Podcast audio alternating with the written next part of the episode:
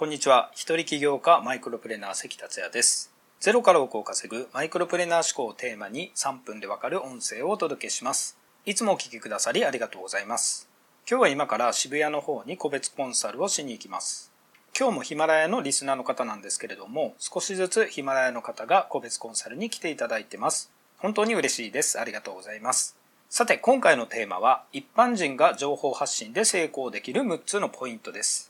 今、著名人や有名人がネットに続々と参入してきて、インフルエンサーになってきてますよね。著名人だから有名人だからっていうわけではないですが、やはりインパクトはあります。ただ一般人がどんな情報発信をすれば見られるようになるのか、聞いてくれるようになるのか、それはやはり簡単ではありません。だんだん厳しくなってると思います。でも著名人や有名人も最初からそうだったかというとそうではありませんよね。それまでに積み重ねてきた相当な努力があるわけです。では一般人が情報発信で成功できる6つのポイントをご紹介します。まず6つ全部挙げます。1、バズるコンテンツ。2、ためになるコンテンツ。3、面白いコンテンツ。4、トークがうまい。5、映像がおしゃれ。かっこ、イケメン、美女、可愛い女性など。6、継続。この6つです。6つすべてが入らないといけないというわけではありません。ではそれぞれ簡単に解説します。1番目のバズるコンテンツ。今はバズるというと一般的に使われる言葉になりましたよね。もう20年ほど近く前になりますが、バズという英単語を日本でも聞いてました。実は僕が一番最初に作った会社、18年前になりますけれども、そこには最初バズという英単語を入れてました。バズるコンテンツ。有名なものでは炎上商法があります。ただ、素人がやると危険です。今話題の N 国の立花党首が戦略家なので参考にするといいと思います。もちろん炎上はしなくても次から上げる点をやればバズることは可能です。それが2番から5番のためになるコンテンツ、面白いコンテンツ、トークがうまい、映像がおしゃれ。これですね。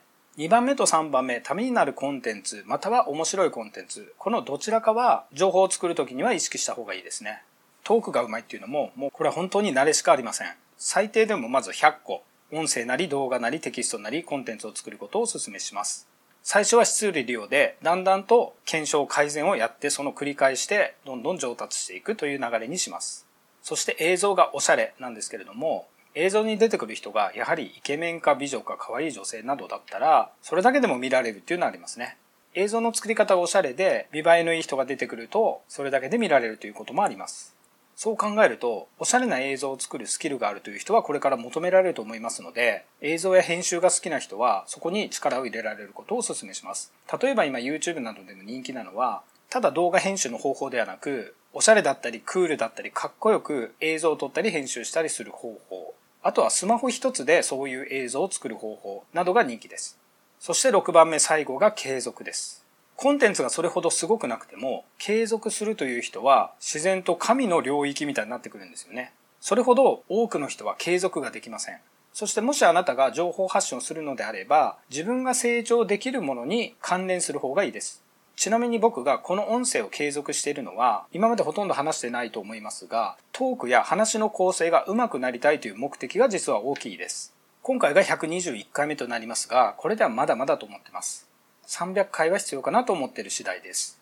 では最後に一般人が情報発信で成功できる6つのポイントをまとめますと、1、バズるコンテンツ。2、ためになるコンテンツ。3、面白いコンテンツ。4、トークがうまい。